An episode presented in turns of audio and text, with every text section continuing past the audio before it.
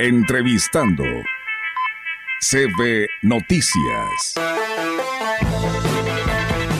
Así es, amigos del auditorio, y pues bueno, nos vamos hasta San Luis Capital, el cual nos da muchísimo gusto saludar al doctor Daniel Acosta Díaz de León, quien es el secretario de Salud del Gobierno del Estado, y pues bueno, saludándolo con mucho gusto. Doctor Daniel, ¿cómo está? Buenos días, gracias por atender la llamada. Gracias a ustedes, buenos días, con mucho gusto, a sus órdenes. Gracias, doctor. Y bueno, pues ya desde este fin de semana, para ser exactos, ayer, pues dimos, nos dimos eh, eh, por enterados de que a partir de hoy lunes deja de ser obligatorio el uso de cubreboca en San Luis Potosí. ¿A qué se determina esta decisión, eh, doctor? Si nos puede platicar. Sí, con mucho gusto y gracias por la oportunidad de hacer el comunicado a la población.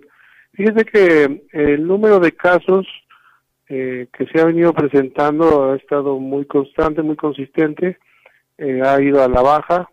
Eh, la misma mortalidad, si bien sigue habiendo todavía algunas defunciones, el número ha disminuido en forma considerable.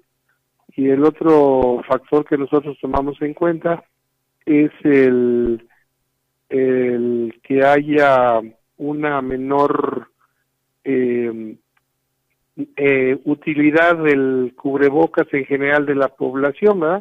Los hospitales se han mantenido en una ocupación razonable y entonces eso nos permite eh, liberar esta obligación que teníamos como ciudadanos del uso de cubrebocas y ahora, si bien ya no es obligatorio, resulta una medida opcional, sobre todo en algunas áreas como son los hospitales, los asilos, las concentraciones de personas de, de la tercera edad o bien algunas personas con alguna enfermedad, eh, serían las, los lugares donde estaríamos enfocándonos a la prevención.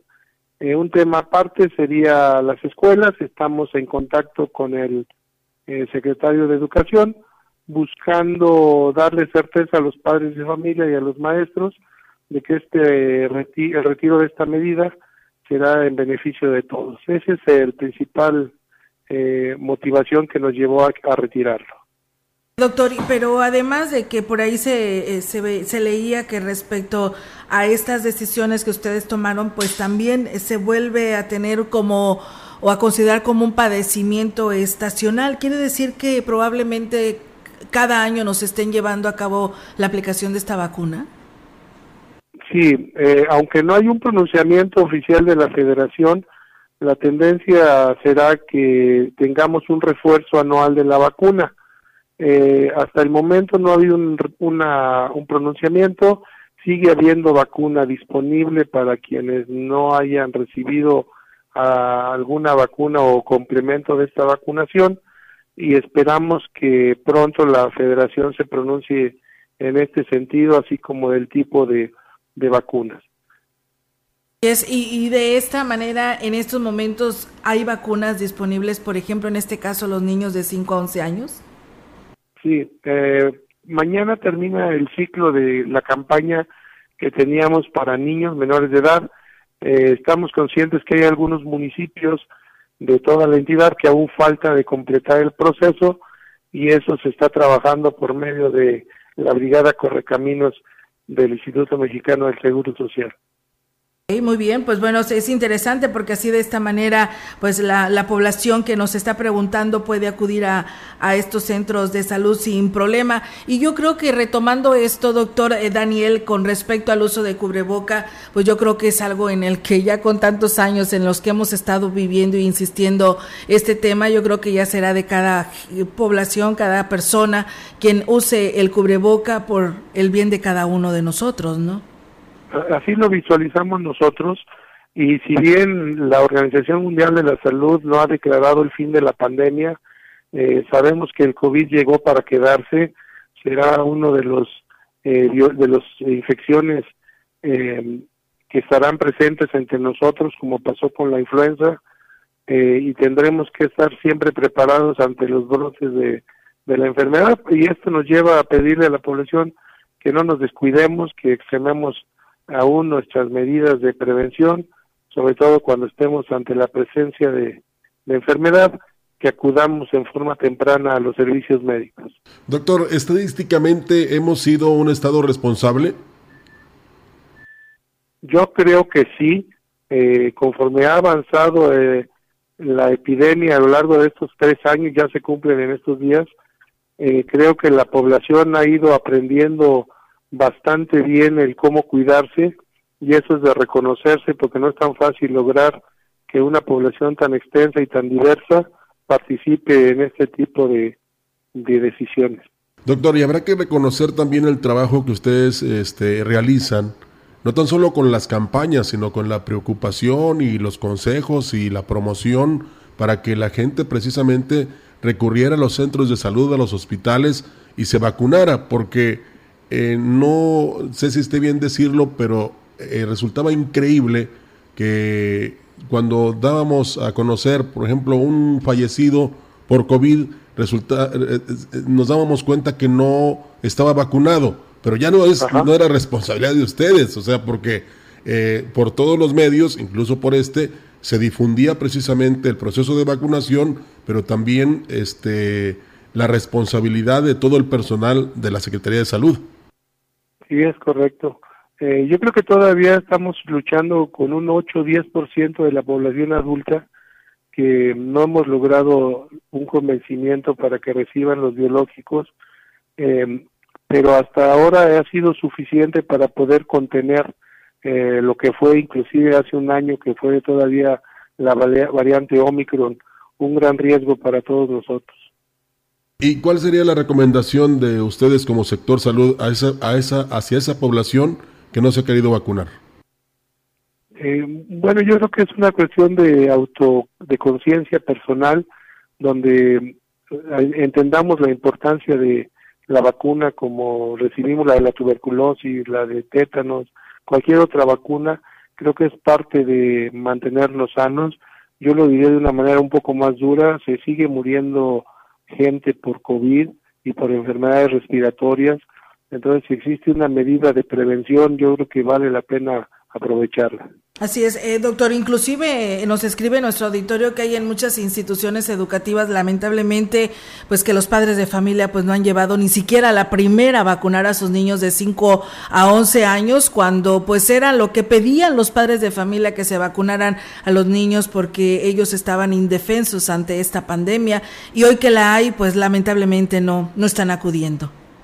Así es, podemos decir que la población en general adulta tenemos arriba del 91 ciento de personas vacunadas, pero desgraciadamente la población menor de edad apenas hemos rebasado el 60% de la vacunación, entonces sí falta un buen número de menores de edad eh, por vacunarse.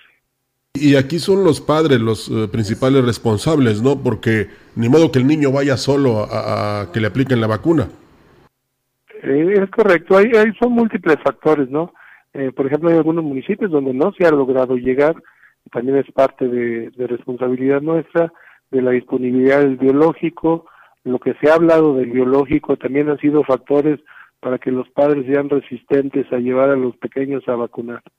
Ok, pues bueno, interesante, doctor, estos temas y pues bueno, mientras tanto, pues yo creo que a los municipios donde tengan vacuna aprovechen esta oportunidad porque pues eh, como ya lo decimos, es algo en el que pues te protege como cualquier otra vacuna que también nos llegamos a poner y más ante esta situación que hemos vivido de pandemia. Doctor, queremos aprovechar, hoy, hoy es el Día Mundial del Trasplante de Órganos y Tejidos, eh, en lo que es San Luis Potosí, sabemos que también ocupa un lugar muy importante en este tema, ¿cómo andamos en esto eh, se siguen realizando después de esta situación de la pandemia y pues bueno, el invitar a la población para que también tome esta cultura. Sí, muchas gracias por la oportunidad. Es un tema muy importante y le voy a robar un minuto nada más para decirle que las complicaciones de la diabetes mellitus y de la hipertensión arterial nos están llevando a un número muy alto de potosinos que están sufriendo y padeciendo de insuficiencia renal. Esto nosotros lo percibimos por el gran número de demanda de hemodiálisis, entonces necesitamos, independientemente de que tengamos la forma o no de dar la hemodiálisis, eh, procurar y promover la donación eh, de órganos por la necesidad que existe en nuestra población. Aunque sabemos que lo mejor es la prevención, Ese es un tema que ya estamos abordando, tratar de prevenir eh, muchos hábitos en nuestra población para tratar de disminuir la diabetes. Pero en cuanto a trasplante, eh, no solo son riñones, también las córneas, también el hígado, también el pulmón, corazón, son órganos susceptibles de ser donados. Eh, aquí en San Luis estamos reiniciando en el Hospital Central, después de haber estado cerrado mucho tiempo. El Instituto Mexicano del Seguro Social ha seguido liderando la donación de órganos, principalmente riñón, y también se están trasplantando córneas.